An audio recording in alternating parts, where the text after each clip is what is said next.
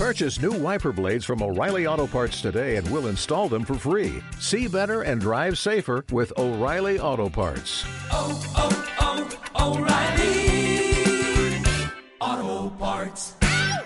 Ràdio Calda 107.8 Àrea aritmètrica. Una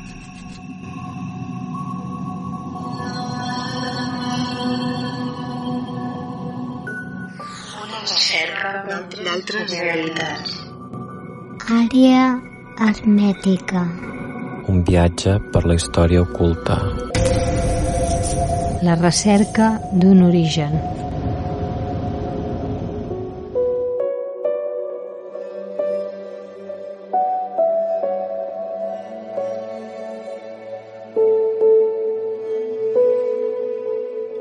Una recerca d'altres realitats.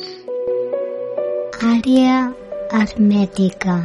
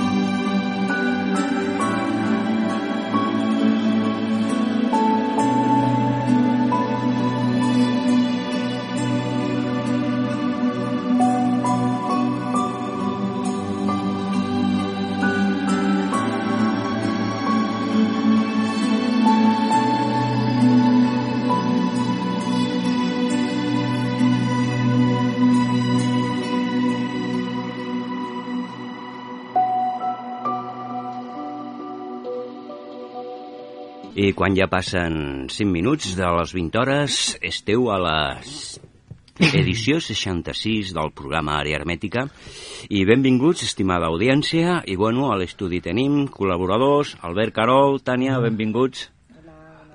Hola, bona tarda. Val, i avui tocarem un tema força interessant, xamanisme. Bueno, volem dir que Albert Carol va fer com una mena de viatges per tot el món i bueno, i ens contarà experiències, ja que el tema central és el tema del xamanisme, val? dels seus tres anys i experiències compartides en ètnies indígenes de Mèxic i alguna coseta més ens contarà. De moment li fem una presentació. Una recerca d'altres realitats. Àrea hermètrica. La recerca d'un origen. El nostre foc. El nostre passat. Avui tindrem la possibilitat de parlar amb l'Albert Carol dels seus viatges iniciàtics i les seves experiències a diversos indrets sagrats del món. No serà l'únic programa que li dedicarem, n'hi haurà més. I el d'avui concretament parlarem del xamanisme practicat per algunes ètnies indígenes a Mèxic. També tractarem els 100 anys d'Antonio Rivera, tota una referència al món del fenomen ovni. Ens hi acompanyes? Comença una nova aventura d'àrea hermètica a la recerca del coneixement primordial. Benvinguts a l'edició 65 del programa.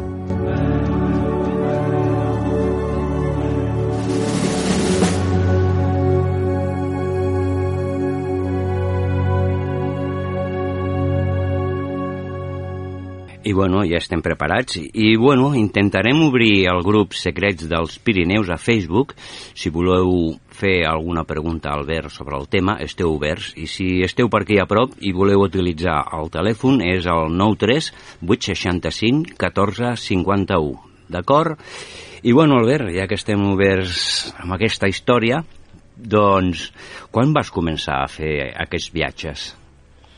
Bueno, això va ser cap a l'any 2004. Mm. El primer país que vas visitar?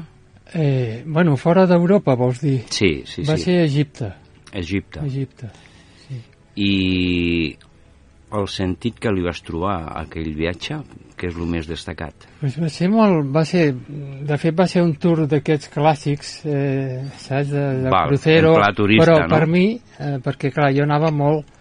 No em vaig relacionar amb ningú, anava molt eh, per, un viatge personal.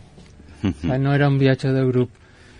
I, i recordo que quasi, com que jo sóc molt especial amb el menjar, sí, soc vegetarià, quasi vegà, quasi no vaig menjar res. Jo vaig patir molt, eh? perquè allà Però al bar saps- ens saps vam que- donar molt d'àcid i vam acabar amb unes diarrees al grup, que no hi jo havia també, paper. eh? O sigui, Vaig acabar fatal. I a total que el grup, clar, com que era un creuer barat, barat, Sí.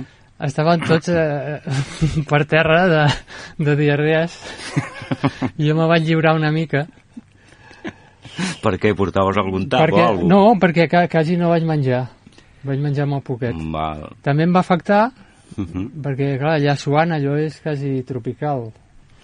Són climes I vam molt, pillar molt un bitxo allà que, que el coronavirus, res. Costa. Tot el que sigui allunyar-se de, del riu, Clar. les temperatures augmenten.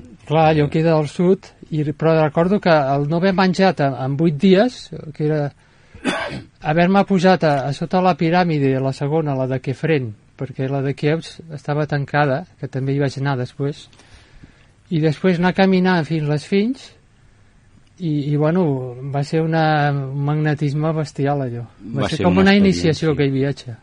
Bueno, jo és que crec que tu, quan fas els viatges, es fan amb el sentit iniciàtic, Sí. no? Anant a, la, a les arrels dels llocs i, i buscant pues, bueno, aquesta autèntica realitat que defineix un lloc Sí. per la seva ubicació i vinculant-se a la seva cultura. I després, a quin viatge vaig estar... També vas estar a l'Índia, no? Sí, a l'Índia vaig fer, o sigui, des de Goa Mm. fins als Himalaies. O sigui, eh, amb tren. Allà el tren és molt barat i també hospedant amb gent del país. Eh, és veritat això que diuen de que eh, la població de l'Índia potser que sigui de la més espiritual del món?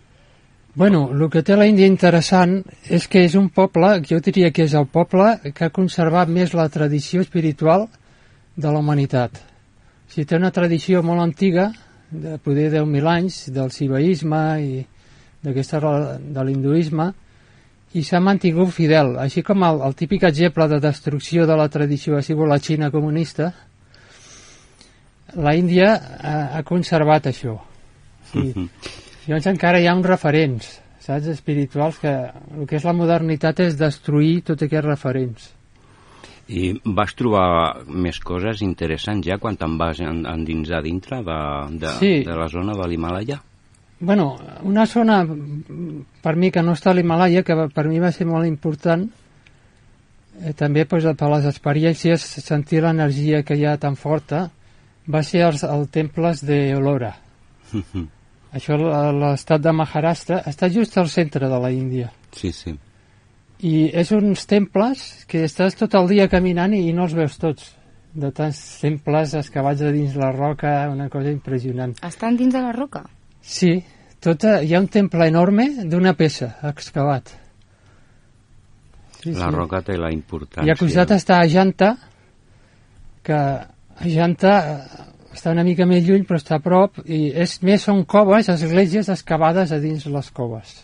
Similars com les que hi ha a Etiòpia, Sí, com lo d'Etiòpia però molt més eh, quantitat, molta més. més a lo bèstia. Sí, sí. I bueno, ara fem el salt. Bueno, tornem a l'Àfrica, perquè Egipte està a l'Àfrica. De, de països d'Àfrica, quins són els que més Bueno, vaig estar a Tanzània, no vaig estar gaire temps, vaig estar un mes, Mhm. i a mi sempre que me vaig als llocs eh, no m'agrada mai agafar taxis, m'agrada anar a peu sempre, cosa que a ells els estranyava. Van a la Sí, sí. Índia, perquè així vius més al país, saps? I, i veus més coses, igual no t'interessen tant els monuments com la gent, o tractar, amb- també m'hospedava amb gent d'allà, com a l'Àfrica. Vas a la recerca de, Sí. de la costum primordial que no, hi ha... no, jo mai he anat o de turista, jo vaig amb la gent No, del però poble. dic que en sentit de la teva recerca vas a l'origen del lloc, a la recerca de la Sí. cultura, de, de la tradició que hi ha en aquell país. Bueno, allà jo vaig estar al que és el llac Victòria, Sí? a la part de Tanzània, Mhm. que bueno, allà, allà em van atacar, vaig tenir una, una experiència una mica traumàtica, perquè em van robar tot, o sigui, és un país molt perillós. També no vaig poder visitar el Serengeti, També ja s'ha de tindre uns valors. perquè, sí, aquest l'Àfrica Negra és, és, bueno, aquella part que vaig estar jo és una mica, has d'anar amb, amb precaució, una mica. Sobretot, lo important en aquests països és no estar mai sol. Estar Sempre amb estar en gent perquè ells t'estan espiant i quan veuen que estàs sol és quan Aprofiten. t'ataquen. Mm. I a mi em van veure al mòbil. I així ja, ja està, ja es va controlar. Bueno, I ja aquí hem- lo, lo interessant de Tanzània, que no vaig poder aprofundir molt, en, bueno, vaig conèixer l'ètnia Masai, que és el que fan és dedicar-se a... fan artesania i, i van per tot el país venent aquesta artesania, fan espardenyes, coses de pell. I llavors a cada poble tenen un, com una zona que ells es deixen allà dormir i ja està. Mm. Sí, són gent molt alta, també, sí.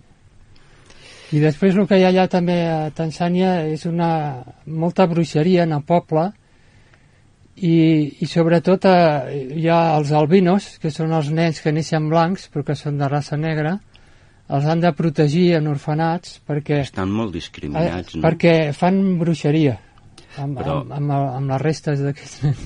Jo vaig veure un article fa molt de temps sí. i, i, i els que ne, naixien, que eren albins, eh, en segons quins països estaven di discriminats. Sí, en aquest cas és perquè els, els busquen per, per, la, per fer bruixeria. I els tanquen però per protegir-los, Sí. no per desfer-se d'ells. Sí, sí, de fet em veies algú i et quedaves així raro, no? Algun, alguna passada més per Àfrica, en alguna altra nació?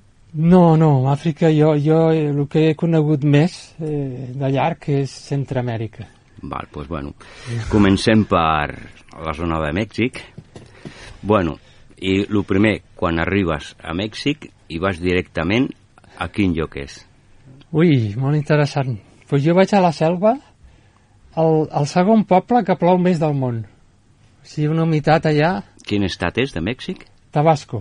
A Però Tabasco. Tabasco limitant, a, limitant amb Chiapas, a prop de Palenque, o sigui, la zona maia. Uh -huh. I què és el que et va cridar per anar allà? Mm, bueno, a, a vegades no, no surt la paraula, no? Perquè suposo que bu buscar per entendre les formes de vida d'aquestes ètnies eh, Mira, jo no he encaixat mai en el món occidental materialista, perquè per mi la vida eh, no és només treballar. Per mi hi ha una dimensió espiritual que totes les cultures primitives, tradicionals, han tingut, saps? Llavors jo buscava un altre lloc on la gent visqués d'una altra manera.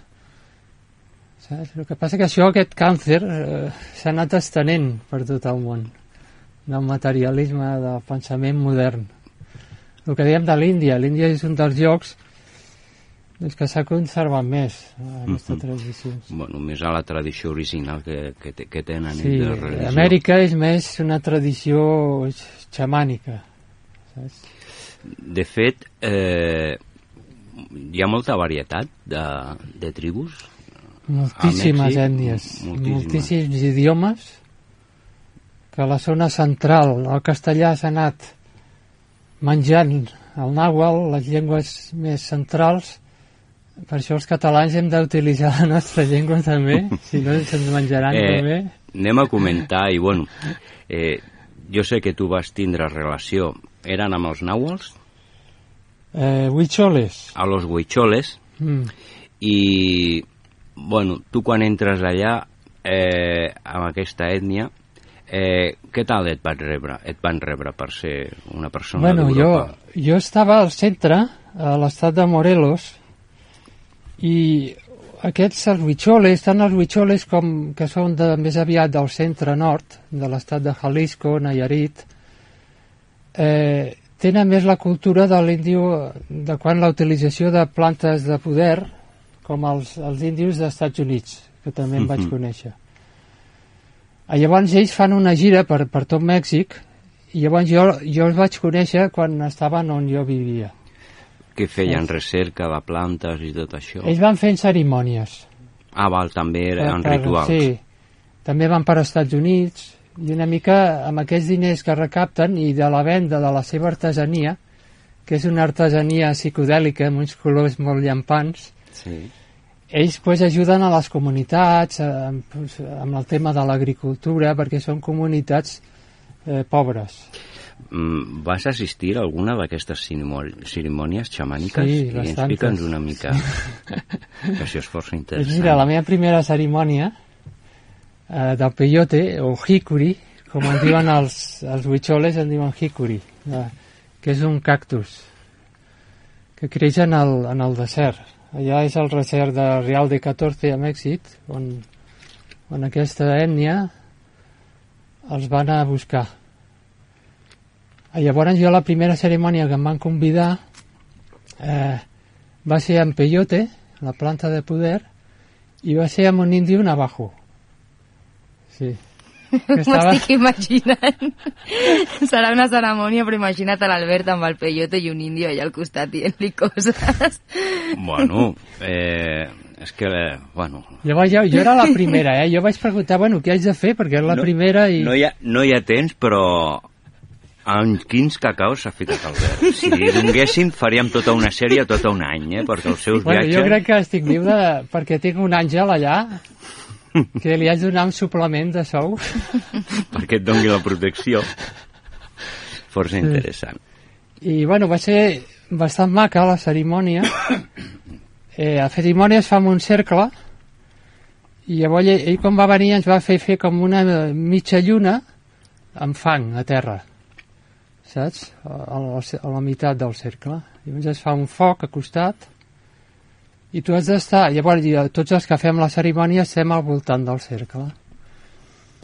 I tu has d'estar... Bueno, de, prens la planta eh, així tal qual o després també et donen infusions i i tu has d'estar tota la nit eh, despert llavors jo vaig prendre o sigui, el cactus que té un sabor una mica desagradable és com amargant però bueno, he pres coses pitjors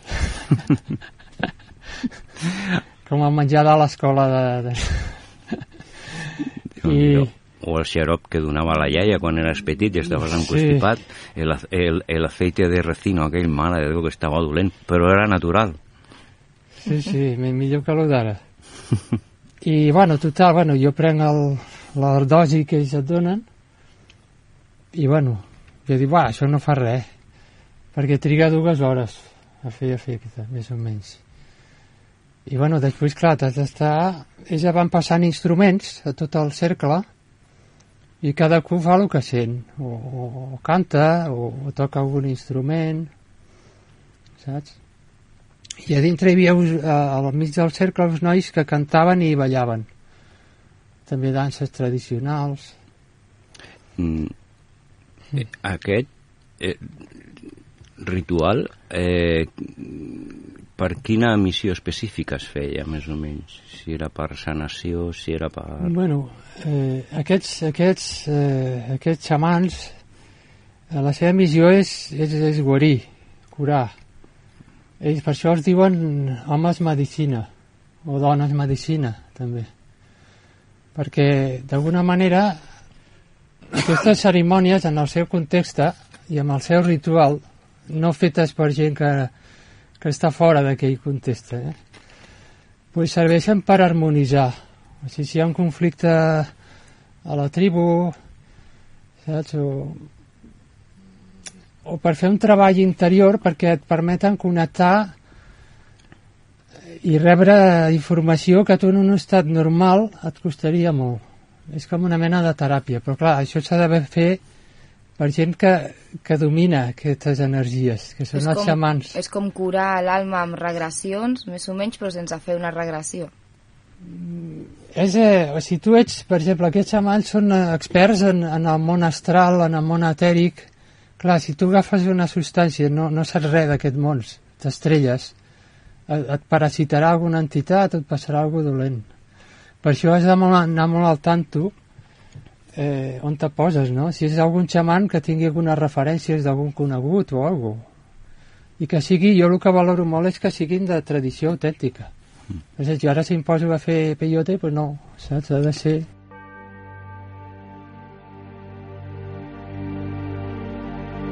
Un viatge per la història oculta. Un viatge a altres realitats. Àrea hermètica. El nostre foc. El nostre passat. Estàs dintre de la freqüència oculta de Radio Caldes FM, la sintonia termal. Àrea hermètica. Què ens pots dir, per exemple, dels de xamans dels estats alterats de consciència? Eh, bueno, aquestes substàncies, eh, eh, bueno, aquestes plantes tenen una substància en comú que és, eh, que és una molècula que té un dibuix d'un pentàgon que és, que és molt semblant a la serotonina, aquesta hormona que tenim. Llavors, et produeixen un, un estat elevat de consciència.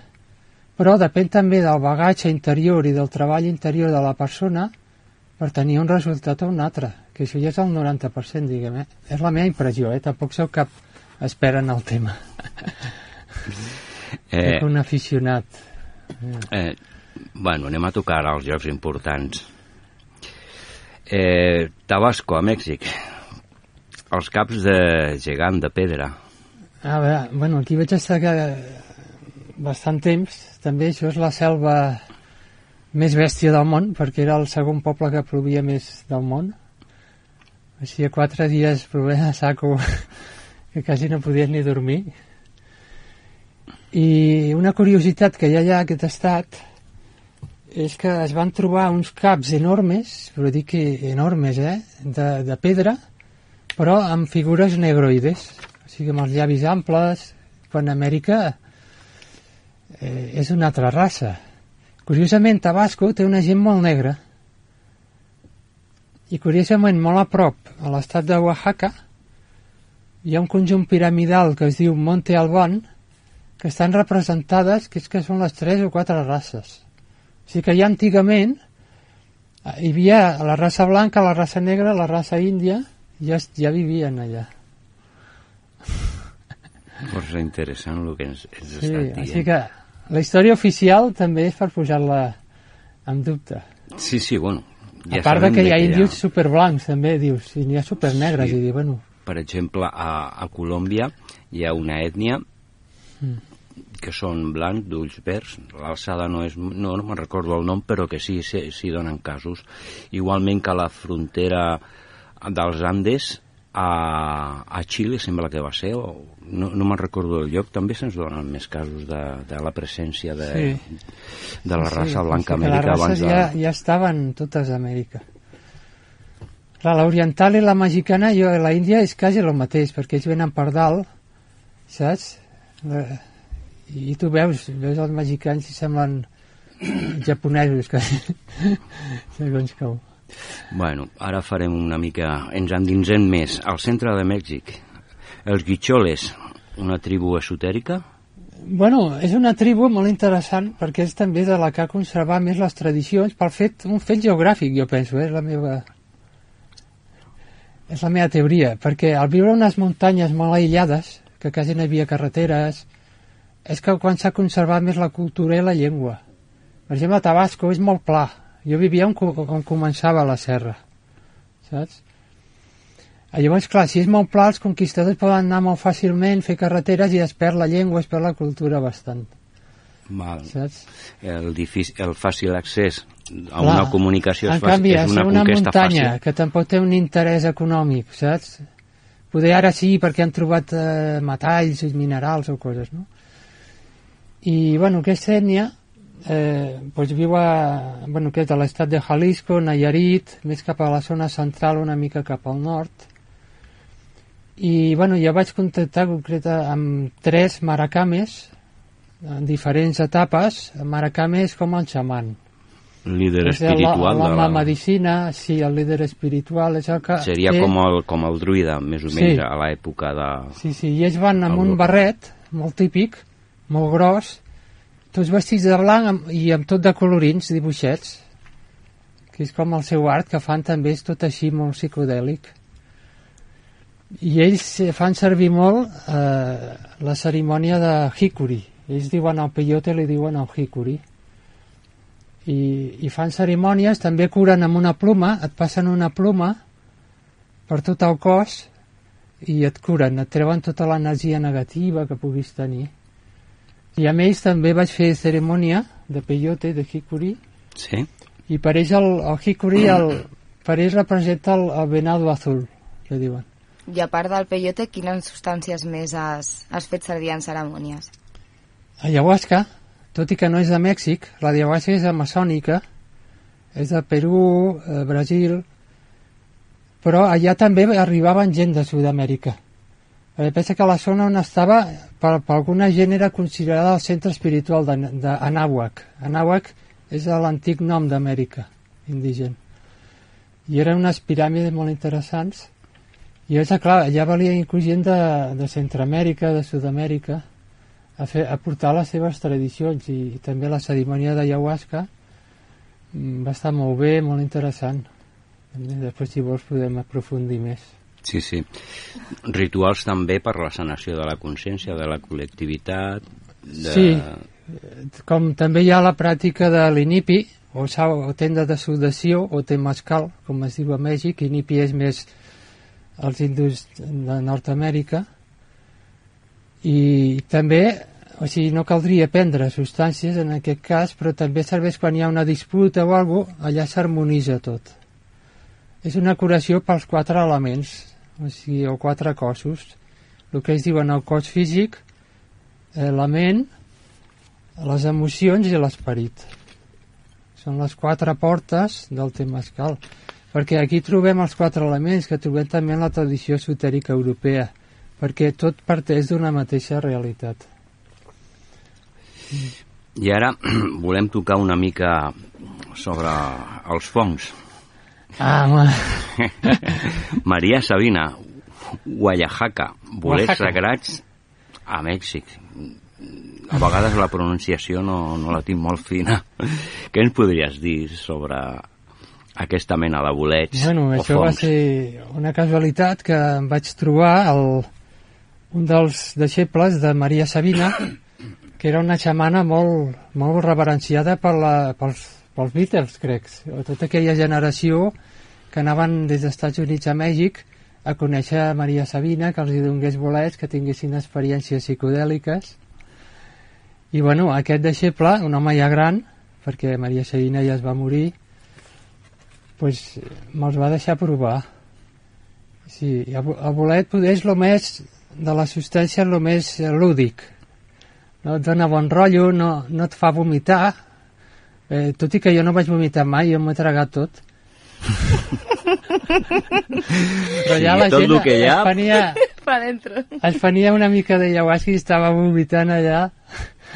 Tenies conseqüències, Jo aguantava, així bastant. és, els efectes, déu nhi I, I bé, bé, experiència, bueno, molt, molt agradable. Aquests bolets es prenen amb mel, i, no sé per què, poder pel sabor, així queda més bo. I quina experiència vas arribar a tindre? A En què, amb els bolets? Sí. Bueno, és molt visual.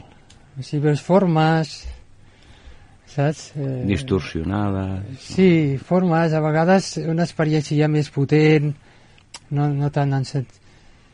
més una cerimònia en sèrio, pues, eh, pot passar que, que captis alguna del futur, saps? Com va passar pues, la, el que ja vaig parlar de, de l'experiència de, eh, del canvi d'era, que jo vaig sentir el canvi d'era, Mhm. tot això que ja vam parlar. Així com hi havia un, un indi també eh, d'aquest era Apache, que també és el que fan, a vegades senten que s'han de retirar a la muntanya i allà pues, eh, en plantes o sense pues, tenen les seves visions del futur que poden ajudar amb aquestes visions a, a la humanitat. Que aquest mestre Apache, pues, ell va rebre també eh, el canvi d'era que hi hauria pues, el que deia és la llum la llum vermella o sigui, Mhm. Creus que, a part de les ètnies, et vas trobar el, algun líder espiritual més de que es donés, s'adonés d'aquest canvi de nova era? Bueno, jo he parlat amb gent de xamans de, de Colòmbia, però que han vingut per aquí, jo els hi he comentat això. Perquè aquí la gent no és conscient d'això.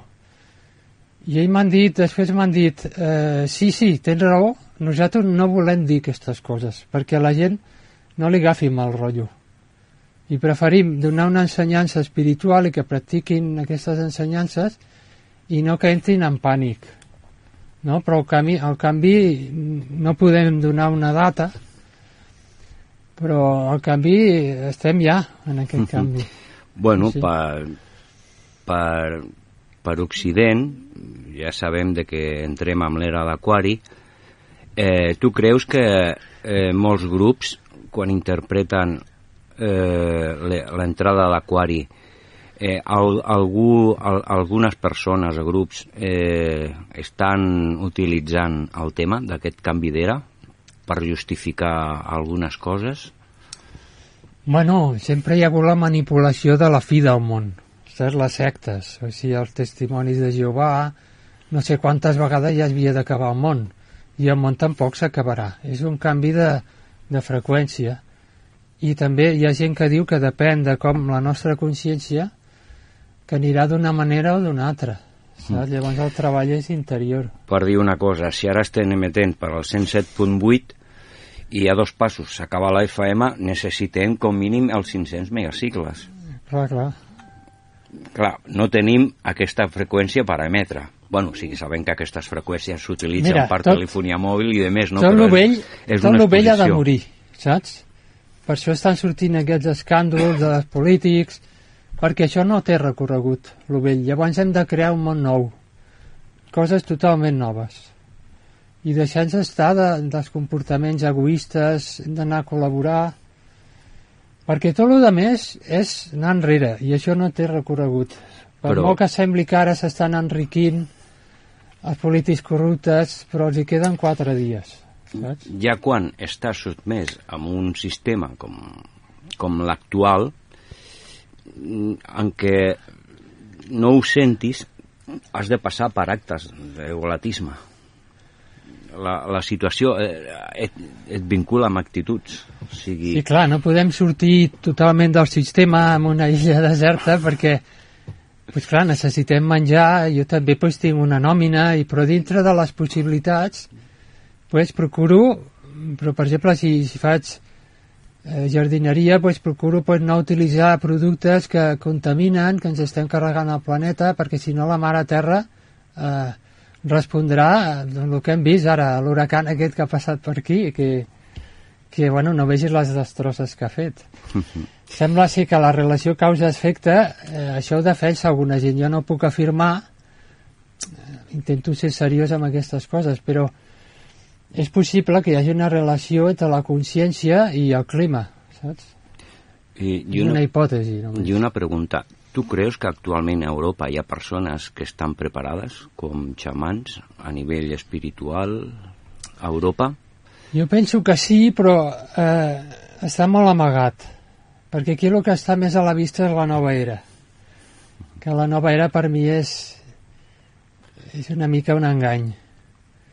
És per fer una mica negoci de tot això, saps? Perquè la veritat no, no és comercial. O sigui, clar, què ven? El festa milionari eh, amb, amb, la llei d'atracció, no? O sigui, festa milionari perquè tu ho projectes, no.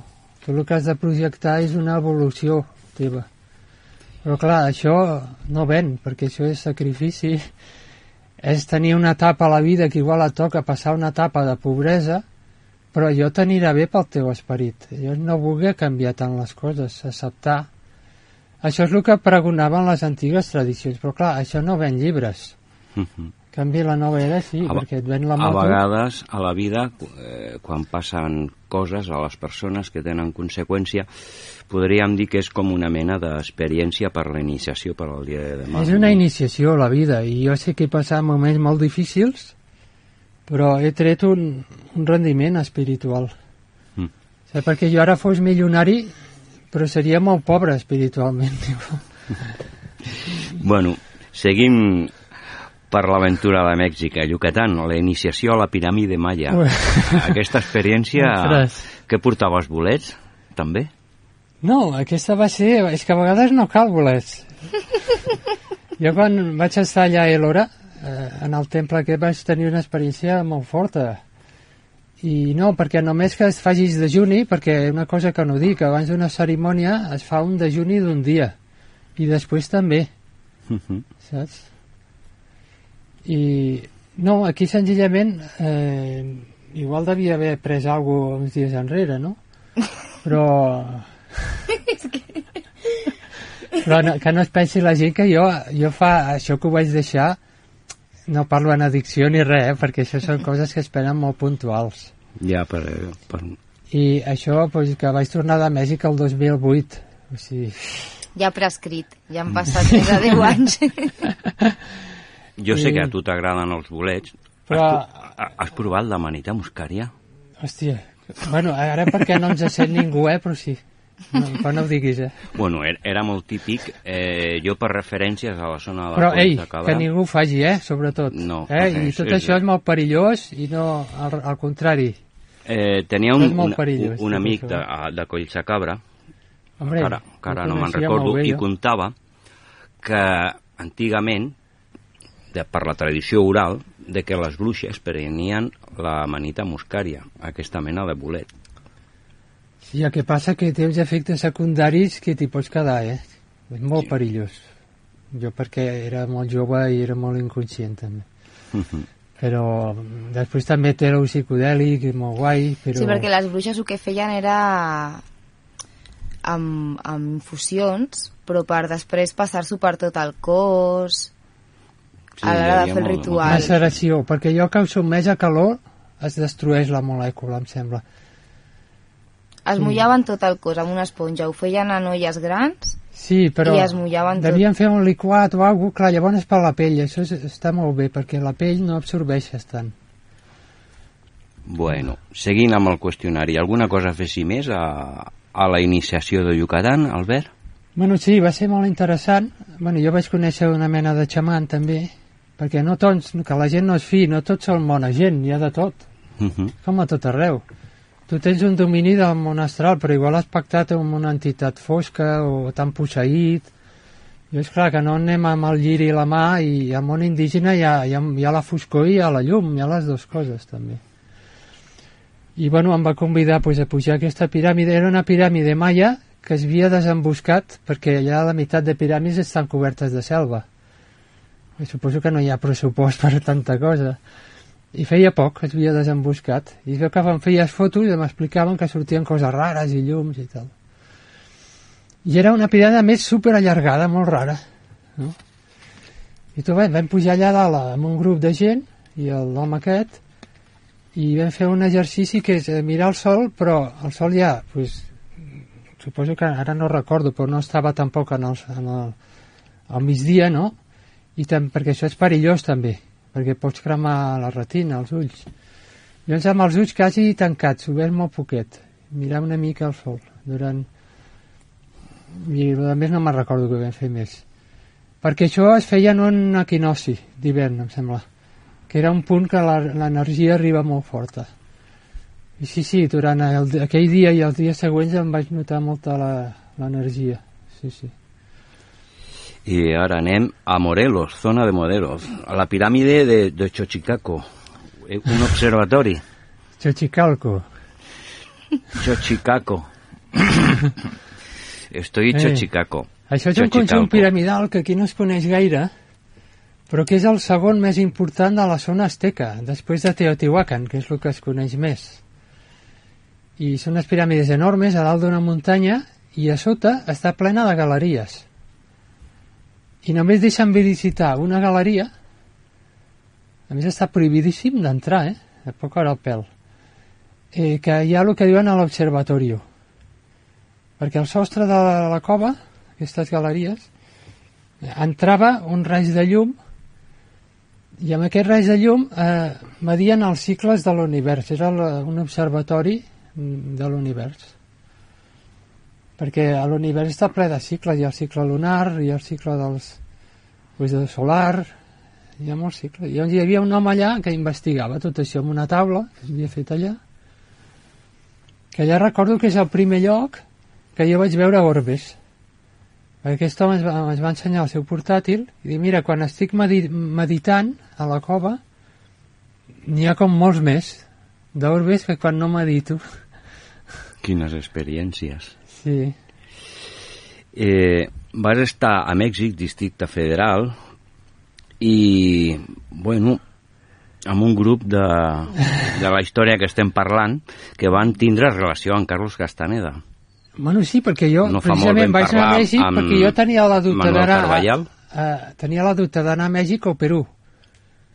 I al final, com que en aquella època no hi havia Facebook, però hi havia les llistes de correu de Yahoo. Saps que era el mateix? Sí, sí. No em miris perquè jo sóc més millennial.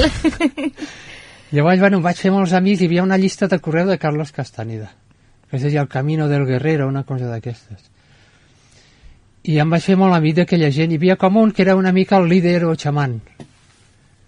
I jo, jo bueno, pues, vaig decidir anar cap a Mèxic i va ser una de les raons de, que era Castaneda, d'anar cap allà.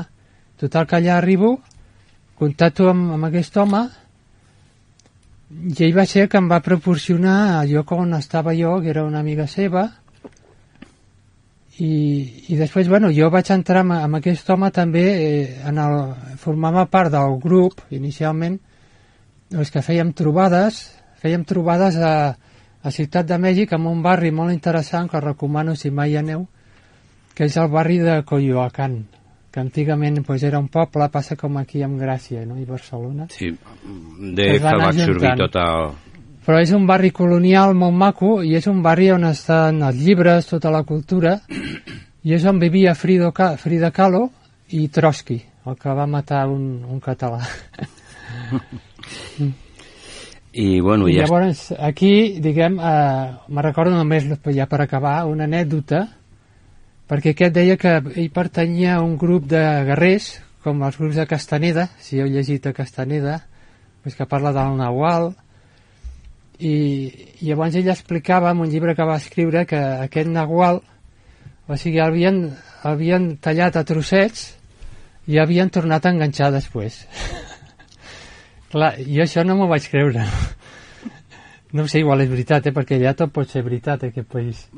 Sí, no, no, I, i que recordo el- aquí el a la, a la, ens vam reunir en un restaurant de, que, de Coyoacán, que és on ens reuníem, i, bueno, jo arribo tard, me sento en una taula llarga, me l'apunta, i ell, quan acabem de menjar, agafa una cadira i, i se seu al costat meu. I llavors ja me, com- me comença a fer unes preguntes rares i uns moviments amb la mà i es posa tot vermell el tio, no? I jo no mai, mai he entès què, què em volia fer, no?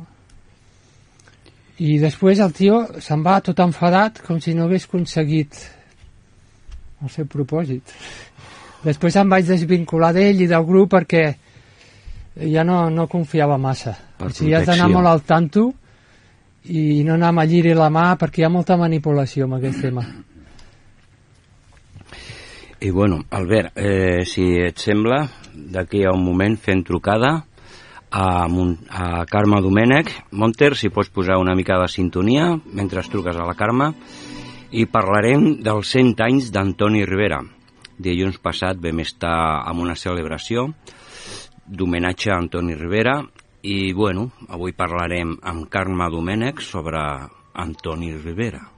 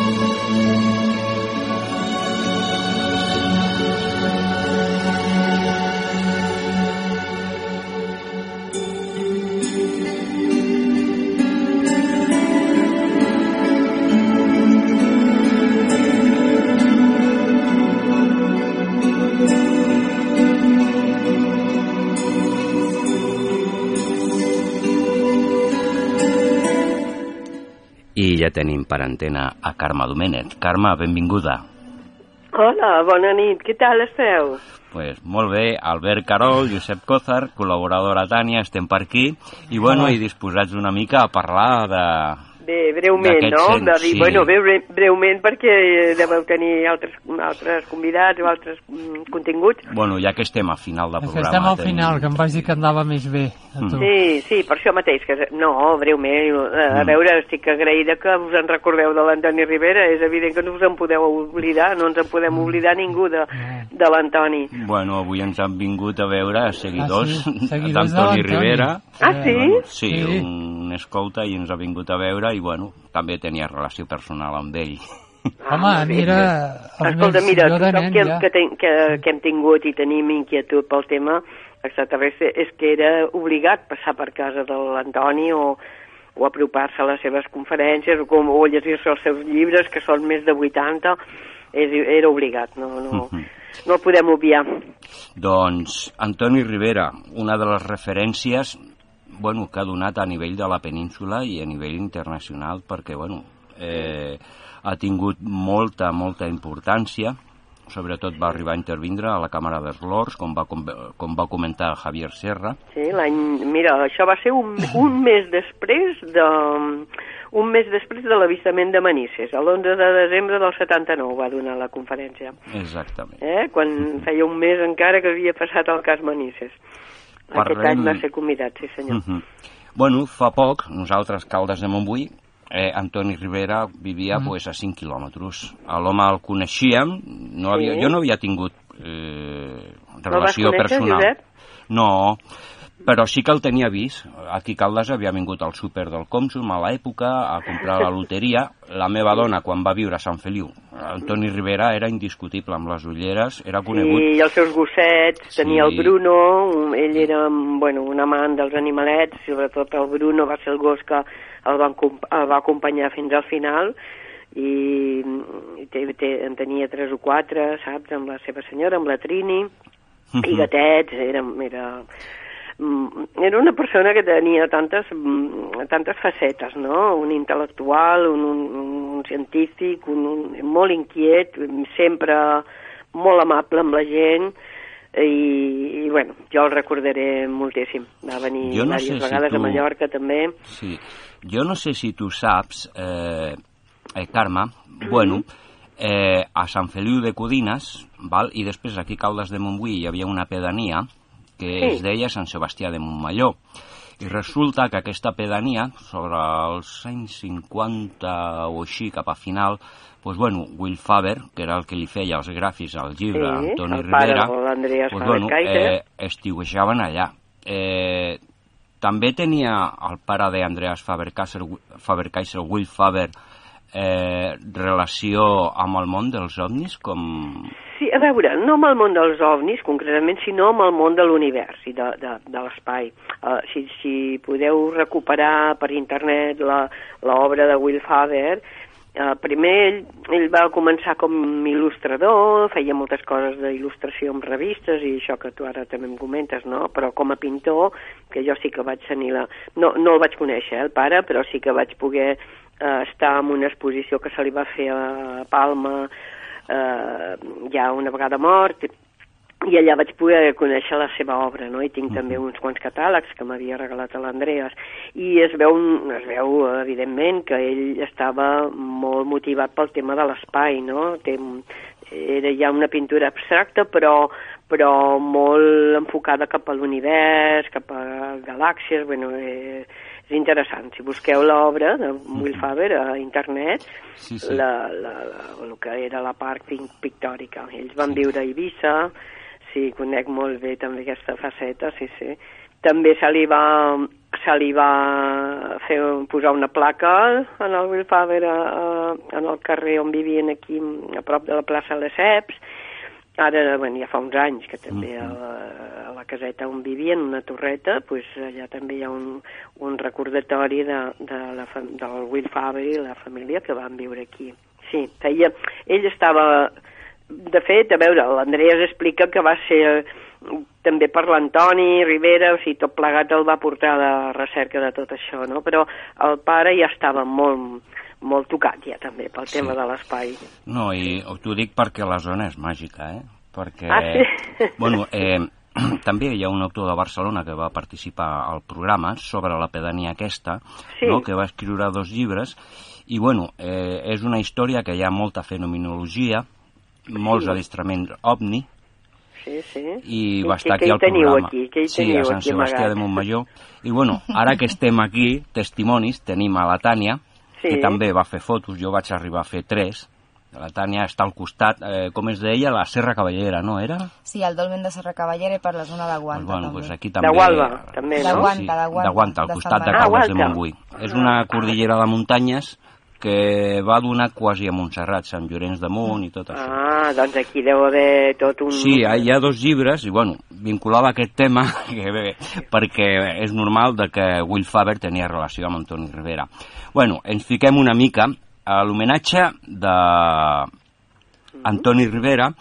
Aquesta conferència va estar el, el, el, seu- el Va venir. excel·lenti, excel·lentíssim alcalde de Sant Feliu de Codines, que mira, justament on estem ara, junts El al senyor col·legi. Pere Pla de Vall. Sí, justament on tenim ara els estudis, eh, ella anava pel matí i jo per la tarda, anàvem al Què dius? Sí, oh, és que el, Encantador, eh? el senyor alcalde de Sant Feliu és amb molt ell I especial. amb ell i una persona entusiasmat ens va explicar I a part és actor. Sí, sí. Ens va expli explicar unes quantes anècdotes de quan ell era molt petit, a l'escola, que Antoni eh, Rivera anava a l'escola a vegades a fer-los alguna Sí. conferència, sí?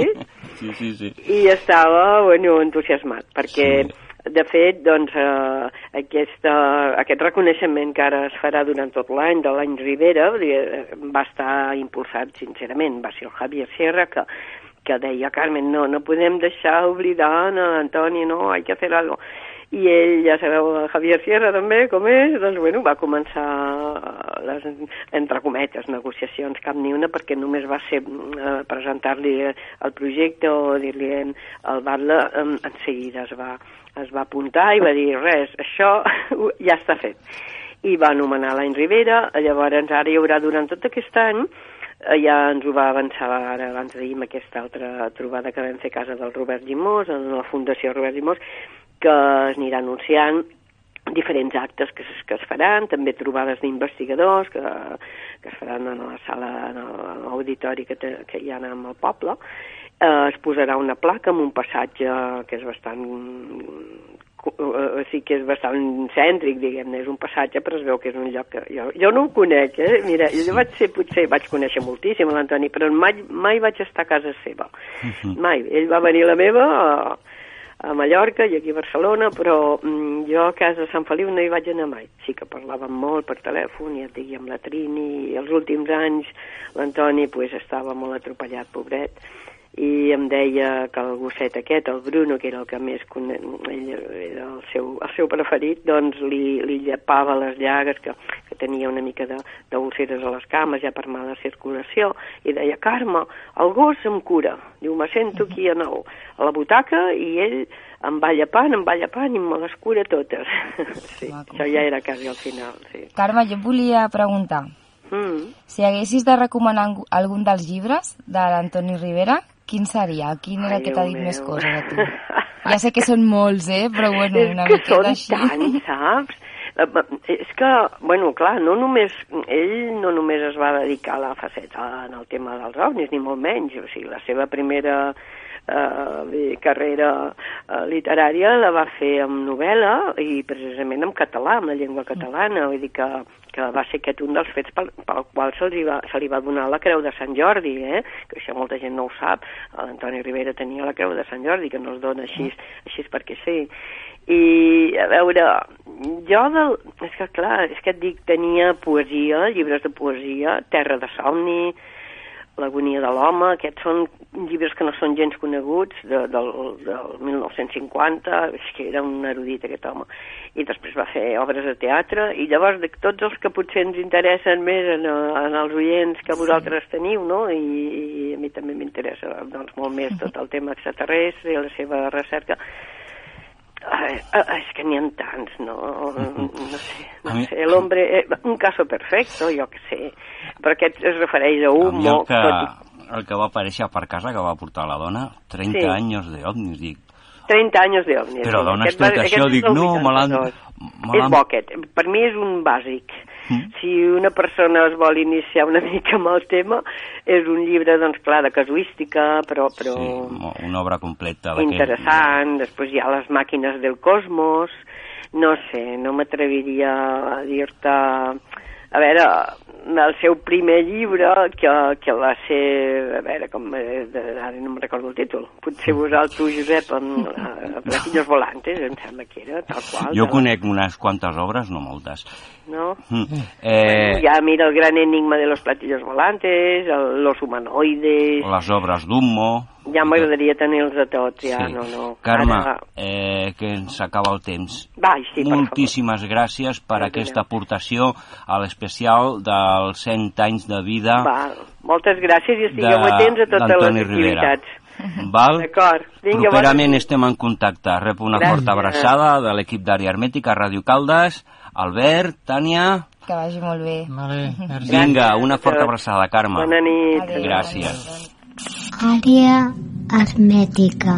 I fins aquí s'acaba el programa. Tània, moltes gràcies per la teva aportació. Albert, ens veiem on vulgueu, però ens escoltem la propera setmana a aquest programa, Àrea Hermètica. Fins la propera. Un pas a l'altra realitat.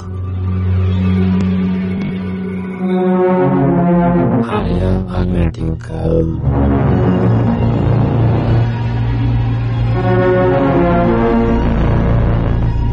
Àrea hermètica.